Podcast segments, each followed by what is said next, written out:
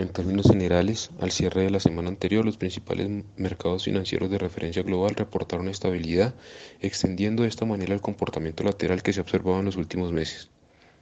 Los principales índices de renta variable en el mundo reportaron en promedio un retroceso semanal de 0.4%, hecho que mantiene las cotizaciones muy cerca de los niveles observados hace un año y en promedio un 6% por encima del observado al inicio de este. Por su parte, el valor relativo del dólar, medido a través de la canasta de XY, reportó un avance marginal de 1.4%, completando un total de 18 semanas negociando entre los 101 y 104 puntos. Algo similar se observa en las principales referencias de la curva de bonos del Tesoro, en donde las tasas de negociación han consolidado un rango bastante claro, el cual apunta a extenderse en las próximas jornadas. En contraste con lo anterior, los mercados de materias primas reportan retrocesos sostenidos en las cotizaciones, sugiriendo que la perspectiva de una importante desaceleración de la economía mundial se está consolidando.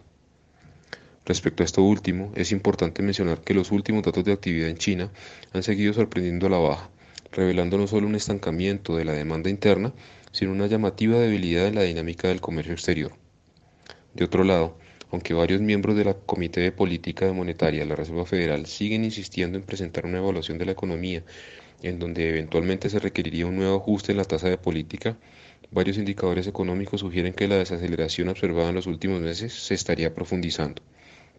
En primer lugar, los inversionistas han destacado los reportes de instituciones bancarias que apuntan a una contracción del consumo privado asociada a una reducción considerable en la demanda de crédito.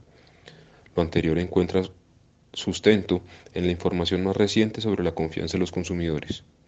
De acuerdo con la encuesta de la Universidad de Michigan, en mayo de este año el indicador cayó 6 puntos porcentuales, en medio de un importante deterioro en las expectativas a un año y a largo plazo. Con este panorama, en la semana que se inicia, los inversionistas están atentos al desarrollo de las negociaciones del techo de la deuda. Vale la pena recordar que aunque el trasfondo de esta discusión es eminentemente técnico, el desarrollo de la misma responde a motivaciones políticas. Por esta razón, el mercado considera que en atención al costo que supondría tanto para demócratas como para republicanos, eventualmente se llegará a un acuerdo.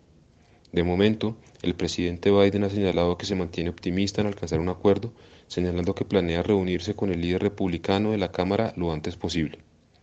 Sin publicación de cifras de empleo o inflación, este evento es posiblemente el más importante para el desarrollo de los mercados en la semana que se inicia.